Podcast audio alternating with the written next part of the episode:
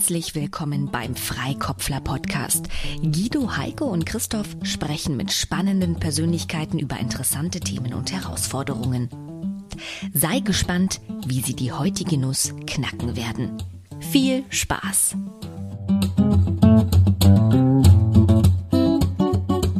Herzlich willkommen, Sabina Lammert.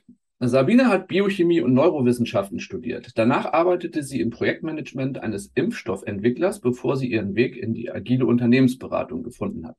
Seit 2019 ist sie als selbstständige Beraterin, Trainerin und Coach bei zahlreichen namhaften Kunden unterwegs und unterstützt Menschen in diesen Organisationen dabei, zu aktiven Gestaltern ihres Arbeitsalltags zu werden. Daraus ist in 2021 die Marke Lead Venture entstanden, unter der sie gemeinsam mit Anna Wörner agiert. Parallel dazu, nicht nebenbei, ist Sabina Geschäftsführerin bei Deep Reading und vermittelt Techniken für schnelleres, klügeres und nachhaltiges Lesen. Und wir sind sehr gespannt, welches Thema du uns für die heutige Folge mitgebracht hast. Vielen lieben Dank für die Einladung. Ich möchte mit euch über das Thema, ja, im Prinzip kontinuierliche Weiterentwicklung und Weiterbildung sprechen. Und zwar habe ich relativ früh festgestellt, dass ich ein Problem habe als ich, du hast ja gerade schon erzählt, angefangen habe, bei diesem Impfstoffentwickler zu arbeiten, war ich gefühlt keine zwei, drei Wochen aus der Uni raus, habe meine Masterarbeit abgegeben und mich hat es schon unter den Fingern richtig gejuckt, so, oh, was kommt jetzt als nächstes? Und ich dachte mir, Mensch, mache ich doch mal ein MBA. So naiv wie ich damals war, dachte ich mir, ganz viele Menschen wollen das auch machen, habe meine ganzen Kolleginnen und Kollegen gefragt und die hatten eher die Meinung, naja, ne, Studium ist jetzt rum, wir haben ausgelernt. Jetzt arbeitet man nur noch von 9 bis 17 Uhr bis ans Lebensende. Das ist gut genug. Und die Weiterbildung, die notwendig sind. Ich habe es tatsächlich über ein Jahr nicht geschafft, irgendjemanden aus meinem Freundes- oder Bekanntenkreis zu finden, der mit mir dieses Studium startet.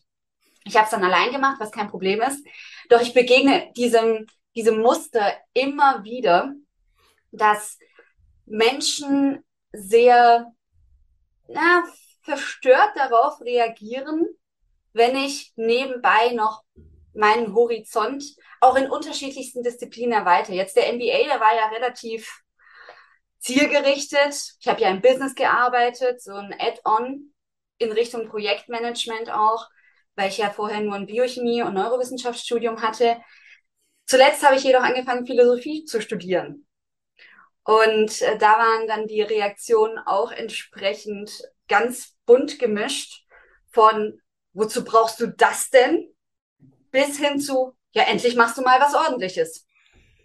Und ich persönlich habe sehr große Freude daran, meinen Horizont zu erweitern, weil es gibt mir unterschiedliche Perspektiven auf die Dinge. Also ich habe schon in sehr, sehr vielen Kundensituationen auch Gedanken, Impulse, die ich im Philosophiestudium initial entwickelt habe, einbringen können. Also ich persönlich empfinde es als absolute Bereicherung.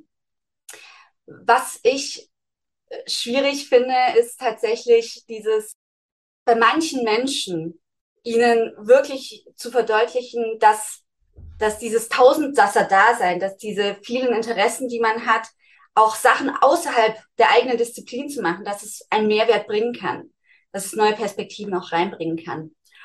Und ja, ganz, ganz spannend ähm, dabei finde ich ja die Frage, was ihr denn glaubt, wie man denn Menschen, die dem glauben, es gibt halt diesen einen Karriereweg, ich habe jetzt studiert, ich mache meine Arbeit 9 to 5, wie man solche Menschen nicht nur zu einer gewissen Akzeptanz bringen kann, sondern vielleicht sogar selbst dazu begeistern kann, dass die vielleicht selbst außerhalb ihrer Box denken, dass sie vielleicht auch selbst ja, sich mal andere Disziplinen anschauen. Wir begegnen dem Ganzen ja nicht nur jetzt in meinem Fall, ich habe privates Interesse an Philosophie in solchen Fällen, sondern auch eben im beruflichen. Dass ich als Mensch aus der Buchhaltung auch mal Interesse habe, was machen die Leute in Projektmanagement? Oder umgekehrt, dass die Leute aus dem Projektmanagement sich mal dafür interessieren, wie geht's denn eigentlich unseren IT-Lern? Im Agilen fördern wir das ja, also im agilen Kontext.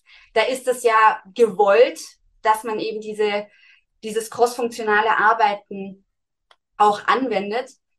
Fakt ist jedoch, dass auch da sehr viel Widerstand ist. Selbst die Leute, die sich Agilität auf die Fahne schreiben, sind häufig gar nicht gewillt, in diese anderen Disziplinen einzutauchen. Genau, also summa summarum, welches Problem bringe ich mit? Wie kann man vielleicht mit noch mehr Leichtigkeit, noch mehr Kreativität, no pressure an der Stelle, aber wie kann man mit noch mehr Leichtigkeit und noch mehr Kreativität Menschen nicht nur aus dem Widerstand holen, sondern eben in die Aktivität, in eine eigene Gestaltung bringen, damit sie eben neue Disziplinen erkunden und dabei hoffentlich auch ganz viel Freude haben. Cool. Jo. Vielen Dank. Schöne Frage. Sehr, sehr schöne Frage. Und, und Philosophie sowieso meiner Ansicht nach auch einer der wichtigsten Studiengänge im Moment. Das ist das, worin du die Professur hast, ne? Wer? Ich? Ja. Bestimmt nicht. Aber tatsächlich liegt die Mathematik und die Philosophie nicht so weit auseinander, wie ihr mal. Das stimmt. Das stimmt. Physik würde ich auch noch in den Eimer mitschmeißen. Ach, das habe ich auch mal gemacht. ja, ja. Jetzt fünf Minuten Rückfragen, ne? also Verständnisfragen. Du hattest ja schon so ein bisschen skizziert, wie die Menschen reagieren, die du mit deinem Lebensentwurf konfrontierst dass es dann eine gewisse Bandbreite gibt, so Unverständnis und ist auch, also ich frage mich halt, das noch ein bisschen zu beleuchten. Ähm, wie reagieren die Leute da drauf und was daran könnte oder empfindest du als problematisch? Was mir begegnet ist, als ich mich schon selbstständig gemacht habe, war die Frage, jetzt bist du selbstständig, was ist das eine Produkt, was du verkaufst?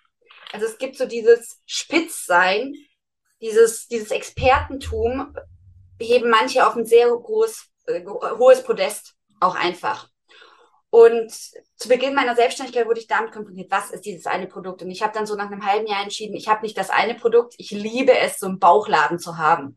Und ich bin stolz auf meinen Bauchladen und erweitere ihn. Und ich merke immer wieder, und ich glaube, das sind häufig auch einfach Menschen, die selbst dieses Expertentum lieben, was gut ist. Also wir brauchen Experten. Ich sage nicht, wir brauchen überall Generalisten. Das ist überhaupt nicht der Fall. Ähm, aber dass, dass oftmals Menschen einen Störfaktor darin sehen, wenn jemand viel auf einem hohen Level verstehen möchte und auch sich aneignet an Wissen, anstatt in einem richtig, richtig gut zu werden. Und da habe ich das Gefühl, ähm, treffen auch so ein bisschen, das ist wie so ein Clash auf Wertesysteme, den man da so ein bisschen erlebt. Tell me about it. Ich habe gerade das Gefühl, eine Schwester im Geiste gefunden zu haben. Naja, ist bei uns ja irgendwie. irgendwie sprechen wir gerne mit anderen Possibilistinnen, äh, habe ich so das Gefühl. Das ja. zieht sich auch an. Naja, ich meine, wir sind alle irgendwie eher generalistisch unterwegs und haben nicht nur dieses, dieses T, also ne, breite Basis und dann in, irgendwo in die Tiefe gehen, sondern eher so den Kamm. Ne? Also da gehen wir in mehrere Richtungen in die Tiefe das, das äh, zieht sich dann tatsächlich Gesetz der Anziehung auch gegenseitig immer wieder an. Also ich liebe das einfach in, in Zusammenhängen zu denken ne? und von Hölzchen zu Stöckchen zu kommen und ähm, sich für alles Mögliche begeistern zu dürfen. Also von daher kann ich das ziemlich genau nachvollziehen. Ja. Äh, ich habe noch eine andere Verständnisfrage, wenn ich darf. Ich habe so gedacht, also du scheinst ja klar in dem zu sein, äh, dass das, wie du das machst, also auch wie du mit neuem Wissen, das du dir aneignen möchtest, neuen Dingen, die du tiefer verstehen möchtest, umgehst, dass du da ziemlich klar bist und äh, dass du da einen Weg gefunden hast, der dir auch keine Probleme bereitet, den so zu gehen. Du hattest jetzt die Frage gestellt, wie kriegen wir andere da, dazu vielleicht überzeugt, äh, ja, inspiriert, ähm, dass sie das ähnlich machen und dass auch sie offener sind für neues Wissen. Wo, wofür braucht's die? Also aus deiner Perspektive, warum wäre es dir wichtig, dass, dass andere ähnlich sehen, dass es nicht diese, diese äh, gesellschaftliche Gewohnheit äh, so fest zementiert bleibt, ähm, Schule, Studium, Job und dann irgendwie in die Steuerkasse einzahlen, und dann ähm, maximal die notwendigen Fortbildungen zu machen, um äh, in seinem Thema irgendwie dran zu bleiben. Also wofür wäre es dir wichtig, dass, dass dieses Thema immer Neues auch, auch tiefer verstehen bewegt und überzeugt? Es geht nicht an der Stelle um mich, weil, wie du sagst, ich bin da recht klar. Nur ich bin natürlich im Kundenkontext auch drin. Das heißt, ich betreibe ja Organisationsentwicklung. Ich unterstütze meine Kunden dabei, dass sie eben neue Strukturen implementieren, dass ihre Kultur sich in irgendeiner Form dadurch auch in eine bestimmte Richtung wandelt. Denn Fakt ist, die einzige Konstante im Leben ist die Veränderung. Und die Veränderung wird kommen, in welcher Form auch immer. Und selbst wenn wir einen Zustand beibehalten möchten, müssen wir dadurch oft unser, dafür oft unser Verhalten auch ändern, um diesen Zustand beizubehalten. Und wenn man eben in einer Organisation oder in einem Team unterwegs ist, braucht es eben regelmäßig diese ja, diese Aktionen von einzelnen Teammitgliedern auch, damit man gemeinsam als Team, gemeinsam als Organisation sich hin zu einem neuen Ziel richtet oder das gleiche, das bestehende Ziel auch aufrechterhalten kann. Und dafür finde ich es wichtig, Menschen eben aus dem Widerstand mit Leichtigkeit idealerweise hin in den, ja, in die Aktion zu bringen. Also wäre es nicht nur die Begeisterung bei Leuten zu entfachen oder bei Menschen zu entfachen, Neues zu lernen, sondern grundsätzlich sich dem Thema Veränderung äh, auf eine andere Art und Weise zu öffnen. Genau. Punktlandung. Keine Fragen von euch diesmal, oder was? Nein. Nö, alles gut. Also, dann fangen wir mal an, ne? Ja, legen wir mal los. Okay, dann muss ich die Stoppuhr hier. Darf ich anfangen? Sehr gerne. Ähm, Ja, gut. Weil mir brennt die ganze Zeit schon unter den Nägeln, ähm, was vielleicht auch ein bisschen auf das, auf das Problem, also ne, die Problemstellung schon hinweist. Also wenn, wenn ihr mich direkt nach der Schule, nach dem Abi gefragt hättet, äh, was möchtest du studieren, hätte ich so, also war mir völlig klar, ich will Philosophie studieren. Und mir war völlig klar, ich werde ganz bestimmt nicht Philosophie studieren, weil es ist ja brotlose Kunst. Also, was habe ich studiert? BWL. Ha. Äh, nicht schlimm, alles gut. Ist, glaube ich, auch näher an der Philosophie, als man so denkt.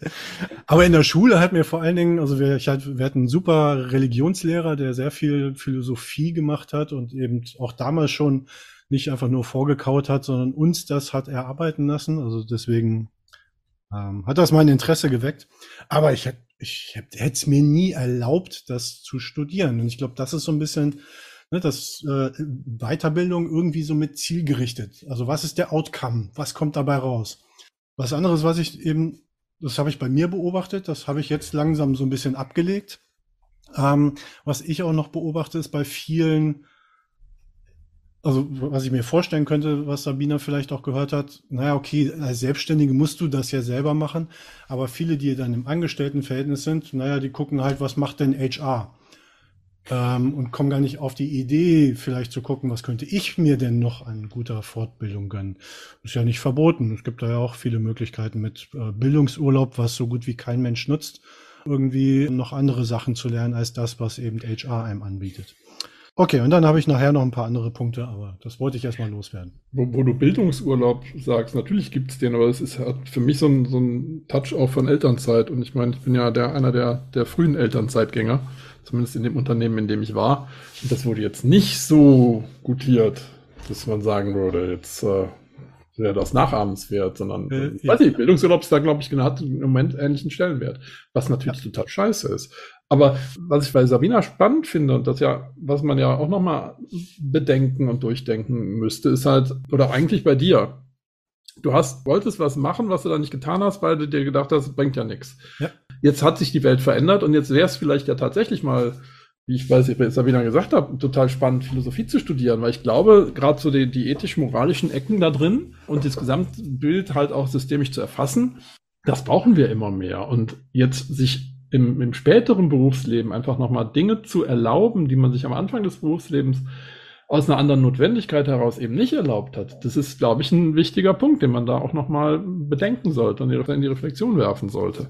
Deswegen mache ich ja quasi im Moment das, was Sabina am Anfang gemacht hat. Also ich studiere quasi, also jetzt nicht am, nicht in der Uni, aber auf anderen Wegen quasi Biochemie und beschäftige mich zumindest mit Stoffwechselprozessen und ja. Ja, und auch da, da gibt es heute eben, da gibt es heute einfach Möglichkeiten, die du vor, vor 10, 20, 15, 25, 25, ich weiß nicht, wie alt ich bin, Jahren nicht hattest. Ja. Ja. Ähm, wo du dir die Dinge über YouTube reinpfeifst oder über keine Ahnung welchen Kanal, ne, oder in den direkt viel, also viel direkter in den Austausch mit anderen gehen kannst und dir dadurch Dinge aneignest, die du ja vorher nicht konntest, nicht wolltest, nicht gesehen hast. Also wenn ich so an meine Zeit zurückdenke, als ich vor der Frage stand, was ich denn mal lernen oder was ich denn mal werden will, ich wäre total gerne Pilot geworden und habe mich dann aber für Luft- und Raumfahrttechnik entschieden, weil das halt dann in zweiter Instanz mit Flugzeugen zu tun hat. Pilot wollte ich nicht werden, weil es gab zwei Möglichkeiten damals in den 90ern.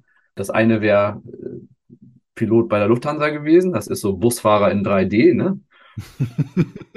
Sitzt halt vor irgendwelchen Monitoren und kriegst halt so richtig von dem Feeling, von dem, was, was Luftfahrt oder Fliegen, glaube ich, ausmacht, nicht so richtig viel mit. Und das zweite wäre gewesen, wo es dann wirklich ja auch echt bis, also eine Mehrfach-Gehbelastung und so weiter und äh, geht, bei der Bundeswehr Pilot zu werden. Das hat für mich aber eben hauptsächlich mit Zerstörungen zu tun, beziehungsweise das Training dafür irgendwie möglichst viel in möglichst kurzer Zeit kaputt zu machen. Und das wäre irgendwie auch nicht so meins gewesen. Also ist dann unterm Strich für mich das übrig geblieben. Aber ich hätte, also ich damals hätte in keinster Weise ähm, in, in meiner Welt in irgendeiner Form mir vorstellen können, dass das keine einmalige und, und, und, ja, wie sagt man, ähm, exklusive Entscheidung ist, wofür man sich entscheidet. Mein Vater ist zum Beispiel einer gewesen, der hat halt, äh, der hat Volkswirtschaft studiert, hat dann in einem, äh, in einem Unternehmen gearbeitet, das mehrfach verkauft worden ist. Er hat diese ganzen Restrukturierungen und Verkäufer da alle mitgemacht, aber er hat von Anfang bis Ende seiner Karriere in, ein, in einem einzigen Unternehmen gearbeitet ist mal irgendwie an, an einen Mutterkonzern mal äh, verliehen worden, glaube ich. Da hat er dann zwei, drei Jahre, ist er dann gependelt zwischen Leverkusen und der Lüneburger Heide hin und her. Aber der hat halt wirklich so eine klassische Karriere gemacht. Und ich glaube, dass, dass es, es gibt halt so mehrere Faktoren, die dich in dieser Überzeugung prägen, was, wie gehe ich mit Lernen um? Und einer davon ist eben, was ist gesellschaftliche Gewohnheit, wie, wie man sowas macht. Und das eine ist, und dieser Weg, Schule, Studium, äh, Steuerkasse und dann Rente und Tod, das ist irgendwie so vorgezeichnet gewesen. Und wenn man nicht in, durch irgendeine Möglichkeit, durch irgendeine Situation das in Frage stellt, dann kommt man da möglicherweise nicht drauf und, und nimmt das als, als gottgegebenen Weg an. Guido. Dankeschön. Ich habe jetzt mit drei Fingern gleichzeitig aufgezeigt. Was, was ich spannend finde oder wichtig finde, ist, das Thema Stabilität. Was du ähm, beschrieben hast, ist ja eine Stabilität im Leben. Ne, bei einem Arbeitgeber anfangen und dann konnte man früher bis zum Lebensende da bleiben, wenn man das wollte. Das ging nicht allen seinen Kollegen so, ne? so, da sind die Leute auch Oder bis zur Rente. wegrationalisiert und gefeuert worden im Zuge Nein, aber, aber, aber, aber diese die Idee von Stabilität äh, war ja damals noch wichtiger als sie, ja gut, sie, die hat so eine Renaissance erlebt, die glaube ich gerade. Aber ähm, was halt, glaube ich, wichtig ist zu verstehen, dass äh, wenn man in einem stabilen Umfeld arbeiten möchte, es heute umso wichtiger ist, sich selber da an vielen Stellen breiter aufzustellen und dann eben die Dinge zu tun, die einem auch mehr Spaß machen würden als das, was man zwangsläufig im Beruf bringt. Also diesen Begriff der Stabilität nicht nur auf ein Ding zu fixieren und zu beziehen, sondern das auch auszuweiten und das Ja, aber wenn du da nicht drauf kommst, weil du das eben, weil du keine Gelegenheit hast, es gibt keine Situation in deinem Leben gibt, dass du das tatsächlich in Frage stellen könntest. Ja, aber die kommen ja immer mehr. Total, dann ist es total schwierig. Und natürlich ist es, also ich meine, das wissen wir jetzt als Organisationsentwickler, wenn du es so aus der, aus der Organisationsperspektive und aus der Marktsicht her siehst, dann ist es natürlich ähm, verdammt nochmal deine Pflicht als Teil dieser Organisation zu schauen, was braucht denn die Organisation gerade, wie kann ich mich denn da einbringen und reicht das, was ich kann und was ich bin, noch aus, um dem Zweck der, der, der Organisation zuträglich zu sein. Ich muss aber heute noch einen weitergehen, glaube ich, weil, ich meine, was jetzt gerade hochkommt, überraschenderweise ist ja Fachkräftemangel. Äh, den haben wir ja nicht kommen sehen, aber der ist jetzt auch uh, da. Wirklich? Ja, ja, ja. Also ich habe jetzt davon gehört. Ich habe es auch in Nachrichten gehört. Also von daher ist es jetzt wirklich da. Und um jetzt wirklich auch Menschen anzuziehen und für Menschen eine Heimat zu bilden als Organisation, die sich dann da einbringen wollen, musst du auch da umdenken. Ja, du musst als Organisation noch mehr Angebote schaffen, als du es vorher geschafft hast, äh, damit die Menschen, die dann bei dir andocken wollen, auch bleiben. Also kommen und bleiben. Ich glaube, da muss Organisation auch mehr in der Karriere der Menschen denken, die da arbeiten ja, wollen, ich glaub, als bis jetzt zu sagen, wir sind Organisation und jetzt kommt alle zu uns. Ich glaube, dass wir das wissen und wir uns da auch relativ einig sind. Die Frage ist ja, wie stellen wir das an, Heiko? Also zum Thema Fachkräftemangel bitte der äh, in den Shownotes der Link nochmal auf die Episode mit Martin Geht, der ja vor Jahren Mythos Fachkräftemangel geschrieben hat und eben jetzt noch das Buch Tipps, was man eben jetzt machen kann, um eben äh, Talente zu begeistern und äh, da zu behalten. Passt vielleicht sehr gut in das Thema. Ich, ich habe noch eine Nuss in, in meinem Kopf, weil eigentlich ist es doch so, also so, so zwei Sachen passieren, glaube ich, in der Schule. Das eine ist, äh, durch Noten und die Struktur und wie das Ganze so vorgesehen ist, geht so ein Stück weit intrinsische Motivation zu lernen weg, weil ich lerne halt, weil mir das irgendwie vorgesetzt wird.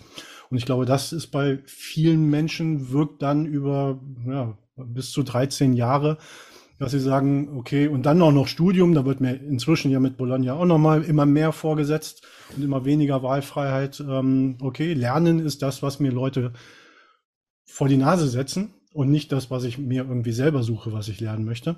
Andererseits zum Thema Change, zum Thema Veränderung, ist es doch so, dass in der Schule, also so war es bei mir zumindest, jede Stunde ist was Neues passiert. Also gab es ein neues Thema.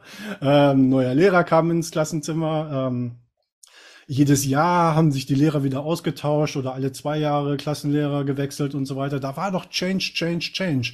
War, wo kommt das dann her, dass Menschen im Unternehmen dann denken, dass sich nichts mehr verändern wird? Jetzt bin ich endlich angelangt, jetzt habe ich diese, dieses Chaos in der Schule, dieses vermeintliche Chaos hinter mir. Und jetzt gehe ich ins Unternehmen und jetzt äh, sitze ich hier für den Rest meines Lebens. Huh, jetzt kann ich mich endlich um die wichtigen Dinge kümmern. Wo kommt das her? Warum denken wir nicht nach der Schule, okay, das muss doch so weitergehen. Also auch im Unternehmen wird sich doch jedes Jahr, wird sich doch die Struktur ändern, die Themen ändern. Ich werde was Neues lernen müssen. Also ich würde da nochmal den, den Aspekt mit reinbringen, das passiert ja bei vielen. Also bei vielen ist ja total Entwicklung und Lernen und so weiter. Das ist, heißt dann Hobby. Ne? Das ist dann eben nicht Arbeit. Das, äh, das Thema Arbeit wird dann, ähm, ist dann halt ein Aspekt, den ich erledigen muss, damit ich den finanziellen Spielraum, den materiellen äh, Rahmen dafür habe, mich in meinem Hobby dann auszuleben. Und da sind die Leute dann plötzlich kreativ, eigenverantwortlich, innovativ, ja, gesellig und umgänglich und was weiß ich nicht was. Das ist das, was du gerne in der Organisation hättest, ne? Spannend. Ne? Ja, genau. Ne? Und dann fragst du dich immer so, oh ja, aber äh, ich habe gehört hier, der Müller da in der Freiwilligen Feuerwehr, der ist ja ganz weit vorne und hat da irgendwie das neue Gebäude initiiert und dann als Projekt begleitet. Wieso macht er das hier bei mir in meiner Abteilung nicht? Und äh, eigentlich müsste er nur in den Spiegel gucken, ne? Ich wollte noch einen Aspekt zu Veränderungen in Organisationen machen. Dieses, wenn du Organisationen sagst, weil ich glaube, Sabine hat es vorhin gesagt, die Veränderung kommt ja eh. Also auch wenn ich mich entscheide, etwas so belassen zu wollen, wie es ist und die äußeren Rahmenbedingungen verändern sich, dann muss ich mein Verhalten natürlich anpassen in dem Versuch, mich irgendwie so bleiben zu lassen, wie, wie ich bin. Wenn du denen dann kommst mit, naja, studier doch Philosophie, das würde dir vielleicht helfen, den Gesamtkontext besser zu verstehen oder äh, mach doch eine Ausbildung oder mach doch dies oder mach doch das, könnte ich mir vorstellen, dass viele einfach aus so einer Überlastungs-, also und wenn es nur empfunden ist, ja, aus so einer Überlastungssituation sagen, ach du Scheiße, wann soll ich das denn noch machen? Und ich, ich komme doch so schon kaum irgendwie mit meinen täglichen äh, Aufgaben und, und äh, Verpflichtungen hinterher. Wo soll ich denn jetzt die Zeit, den Freiraum und den, den ja auch geistigen Spielraum hernehmen, mich jetzt noch auf was komplett Neues, selbst wenn es einen Bezug hat zu der derzeitigen Situation einzulassen? Also das ist vielleicht auch nochmal ein Aspekt, warum es schwer fällt, für so eine breit gefächerte und generalisierende Weiterbildungsidee irgendwie Werbung zu machen. Heiko. Okay, ich würde gern äh, auf die Grundfrage nochmal zurückkommen und da zumindest mal einen Lösungsvorschlag, wenig überraschenderweise aus dem Effectuation-Baukasten bringen. Nämlich einfach, also wie können wir Menschen, du hast Begeisterung gesagt, also Begeisterung wecken. Ich glaube, Akzeptanz ist das eine, dass Leute das bei anderen Menschen akzeptieren. Irgendwo dazwischen würde ich sagen, könnte man tatsächlich mit sowas wie ja, dieser, dieser Slack-Time, die es bei Google zumindest mal gegeben hat und bei 3M. Also sprich eine, eine Zeit, dass sich ein Unternehmen leistet, den Mitarbeitenden die Zeit zu geben, macht, was ihr wollt in dieser Zeit. Wie viel auch immer das ist, ob es jetzt eine Hack Week, Hackathon Week bei Zalando ist oder eben diese ähm, einen Tag bei Google, was es zumindest mal war. Und dort einfach ja, die Erfahrungen zu sammeln, okay, und es ist wirklich egal, was ich hier mache und es guckt keiner drauf und ich kann da Philosophie auf YouTube studieren ähm, und vielleicht entwickelt sich da was draus. Also das ist einfach die Möglichkeit zu schaffen und eben da dieses Zielgerichtete mal rauszunehmen und zu sagen, hey, und eben, wir wissen nicht, was kommt, also mach, mach, was dich interessiert und wir gehen davon aus, wir sind davon überzeugt, dass da tatsächlich was bei rauskommen wird.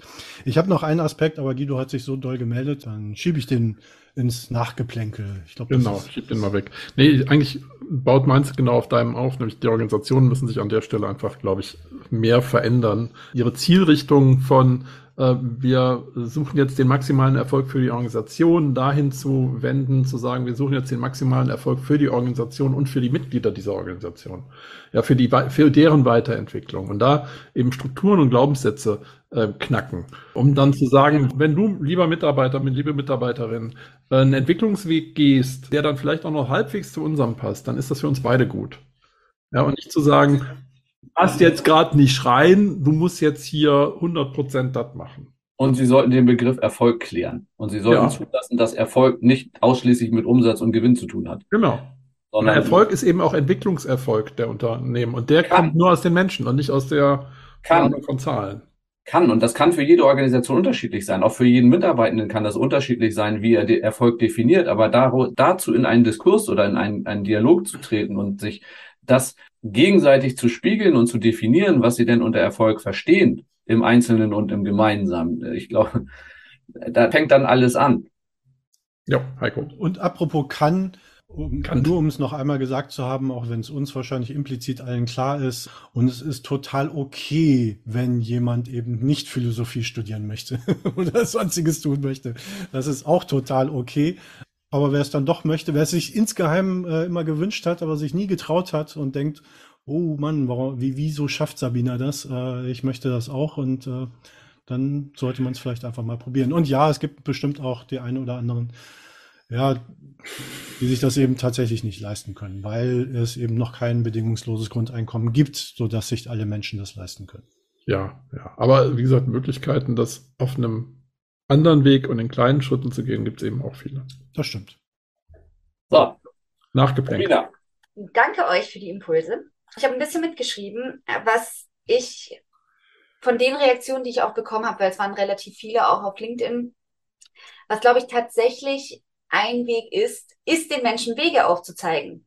Ganz häufig kam die Reaktion, ach was, das kann man nebenberuflich studieren, das war mir gar nicht klar. Hm. Und wie clever ist es, Philosophie zu studieren, wenn man schon Geld verdient und wenn man schon einen Beruf hat, mit dem man eben eine Zukunftsperspektive hat und äh, nicht eben bangen muss, oh Gott, werde ich nach dem Philosophiestudium einen Job finden.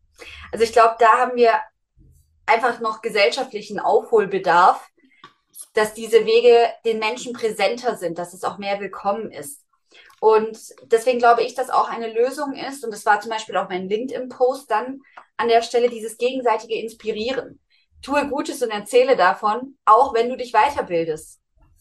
Ich merke das jetzt nicht nur beim Philosophiestudium, auch bei anderen Sachen. Ich habe jetzt eine Yogatrainer-Ausbildung gemacht. Mich haben ganz viele kontaktiert. Oh, das wollte ich auch schon immer mal machen, aber XY. Oder jetzt werde ich es vielleicht mal angehen. Du hast es gemacht, ich könnte es ja auch mal machen. Dann habe ich auch einen besseren Ausgleich zwischen Sport und Berater sein. Also ich glaube, dieses gegenseitige Inspirieren ist auch etwas, was ja dazu führt, dass mehr Menschen sich dann auch für andere Disziplinen begeistern lassen. Spannend fand ich den Punkt, den ihr genannt habt, mit diesem, in der Schule haben wir diesen Change und dann geht es irgendwie verloren, diese Bereitschaft, sich auf verschiedene Themen einzulassen. Wir haben es ja auch de facto irgendwie auch ein bisschen im Studium, das sind dann halt andere Fächer. Genau. Ja. Ich glaube tatsächlich, dass die Organisationen ganz viel Wind aus den Segeln nehmen, mhm. weil wie ihr davon gesprochen habt, ist mir eingefallen und aufgefallen, wie viele Menschen mich auch kontaktieren, die fragen, hey, ich würde gern das machen, was du machst, weil bei mir in der Firma kann ich mich nicht verwirklichen. Ja. Und ich mache ganz, ganz viele Einzelcoachings, die darauf ähm, auch abzielen, dass Menschen Interessen haben, von denen sie feste Überzeugung sind, das würde einen Mehrwert in ihrer Organisation bringen, aber es wird nicht unterstützt, weil dann irgendein Drachen die Personalabteilung leitet oder was auch immer die Rahmenbedingungen sind, oder gibt irgendeine Policy, die zehn Jahre alt ist und da heißt es, nee, es muss spezifisch auf diese eine Disziplin, in der du da bist, oder es muss aus dem Schulungskatalog sein. Genau. Darauf muss es irgendwie einzahlen, sonst wird es nicht unterstützt. Und ähm, gut fand ich auch den Punkt, dass Kapazität notwendig sein muss für die Veränderung, weil das glaube ich auch. Also wenn jemand wirklich 40 Stunden die Woche arbeitet, dann noch irgendwie drei Kinder zu Hause hat, wird halt ein bisschen schwierig. Das kriegst du halt nicht hin. Und ich glaube auch, da wir ja einen Fachkräftemangel haben, wie ich auch gehört habe, auch in der Zeitung, verrückt, weiß auch nicht, ähm, ist, glaube ich, auch wirklich jetzt, also sollte das Ziel sein, nicht hin zu irgendeiner 42-Stunden-Woche zu arbeiten, sondern Eben die Slack-Time. Also ich glaube auch, ein großer Hebel steckt auch darin, dass Menschen mehr Möglichkeit haben, ihre Kreativität auszuleben, einzubringen, damit man wirklich den Asset, den man in den Mitarbeitern hat, auch ausnutzen kann und sie nicht nur reduziert auf ihre Routineaufgaben. Viele arbeiten ja in Routine, nicht viele haben die Möglichkeit, kreativ zu arbeiten, damit dann auch wirklich ein Momentum in der Organisation geschaffen wird. Bevor jetzt und, irgendjemand denkt, naja, aber dann ist auch nicht die richtige Lösung, dass jetzt alle anfangen, Philosophie zu studieren, wenn uns die Handwerker fehlen. Äh, auch das äh, ähm, könnte ja auch eine Lösung sein. Ne? Ich sehe zumindest ganz, ganz viele Bauernhöfe, die zu Coworking Spaces umgebaut werden, wo ganz ja. viel eben auch Handwerk und so weiter wieder gelernt wird. Auch das kann in der Slack-Time passieren. Oder Upcycling und sowas alles. Also, ja. ne, also sich da auch ja, teilverwirklichen und genau in den Organisationen einfach den Raum dafür schaffen. Ja, also auf jeden Fall besser als, als mehr zu mehr das Gleiche kann es ja nicht sein, wenn wir in einer Welt leben, wo sich ständig alles verändert. Da kann man nicht immer denselben Scheiß immer wieder neu wiederholen.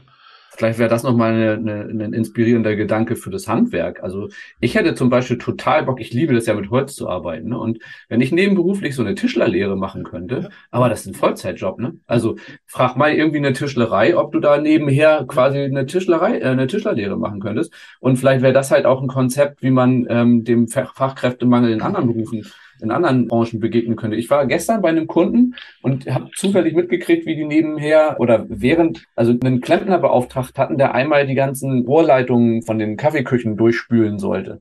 Und der war echt pleatsch, der Kerl, ne? Der war echt, äh, und der hat Tipps gegeben, hat Erfahrungen geteilt und so weiter. Das hat richtig Lust drauf gemacht, sich selber nochmal diesem Thema, obwohl das ja eher echt dreckig und stinkig und so weiter ist, aber der, der ist da mit einer Professionalität drangegangen und war natürlich auch entsprechend ausgerüstet mit Gummihandschuhen und entsprechenden äh, Maschinen und Werkzeugen und so weiter, sodass das halt, du, du kommst ja dann nicht in diesen Kontakt, aber so ein Problem dann wirklich zu lösen auf eine professionelle Art und, und Weise, ich fand das total inspirierend. Und dieses mit den Händen arbeiten und wirklich sehen, was du geschaffen hast, ich glaube, das ist etwas, was ähm, also mindestens mir als eher Denkarbeiter immer mal wieder so eine Sehnsucht erzeugt. Gerade irgendwie, wenn ich sehe, was so mit Holz geht und was man damit alles machen kann. Da hätte ich total Bock drauf. Aber sorry, Sabina, ich hatte dich unterbrochen.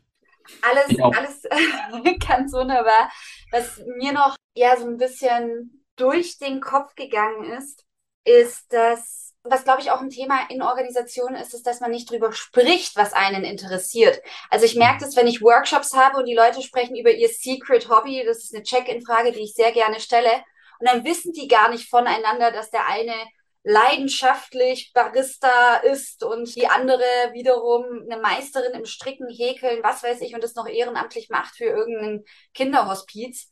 Solche Geschichten und dieses Vermischen, also nicht einfach nur ein rein professionelles und hier ist meine Grenze, sondern die Persönlichkeit mit reinbringen und die Persönlichkeit der anderen Menschen auch wertschätzen. Ich könnte mir vorstellen, dass das auch ja zu einer Veränderung führen könnte und zu mehr Mut, Neues auszuprobieren. Ja, absolut. Also das, ähm, auch das, das Wegdrücken von Persönlichkeit im Job ist ja nie hilfreich. Da bist du wieder bei auch Emotionen und Bedürfnissen, die du dann nicht, nicht sehen darfst oder nicht, nicht zeigen darfst und nicht sehen sollst. Das würde viel verändern.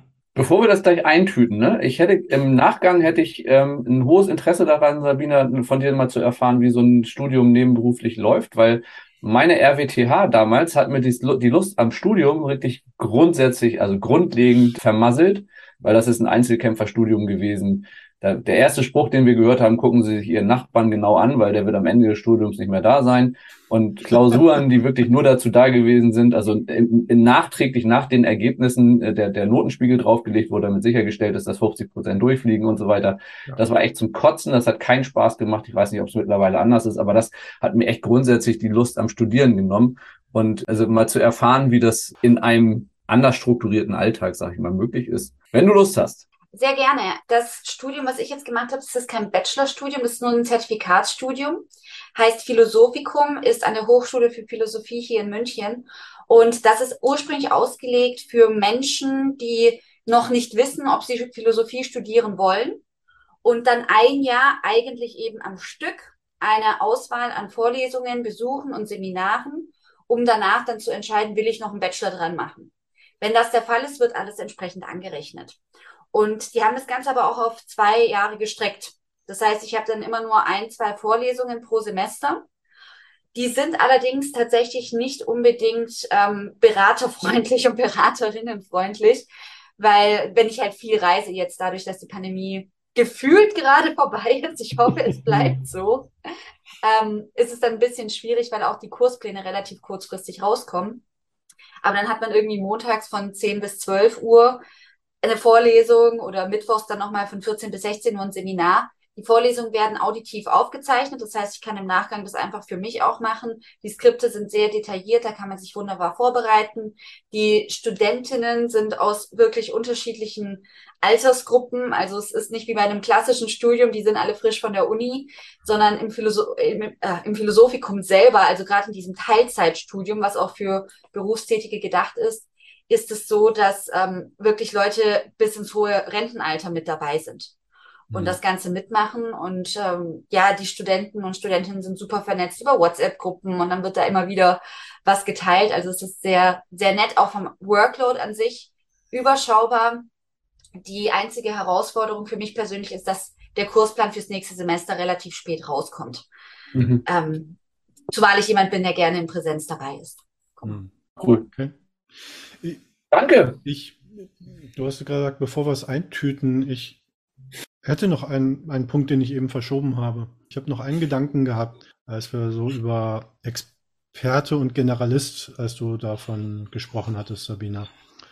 Und dass du dich explizit dagegen entschieden hast, dich so spitz zu positionieren, sondern eher eben mit einem Bauchladen an Möglichkeiten, was du anbietest.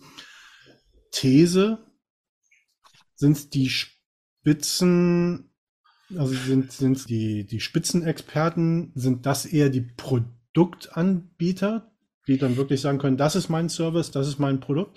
Und sind die Generalisten eher eine Personenmarke, dass man sagt, hey, ich will Sabine haben, ist egal, ob die mit Sketchnoting, Agile Coaching oder sonst was kommt, äh, ich will Sabine haben. Während ähm, ich zum Thema Lastenheft halt XY nehme, weil das ist halt ein Produkt, was ich irgendwie kaufe. Da würde ich jetzt nicht auf Sabina kommen. Ich habe noch nie über diese Frage nachgedacht. Ich finde sie gut und mein Bauchgefühl sagt, ja, ich glaube, so ist es.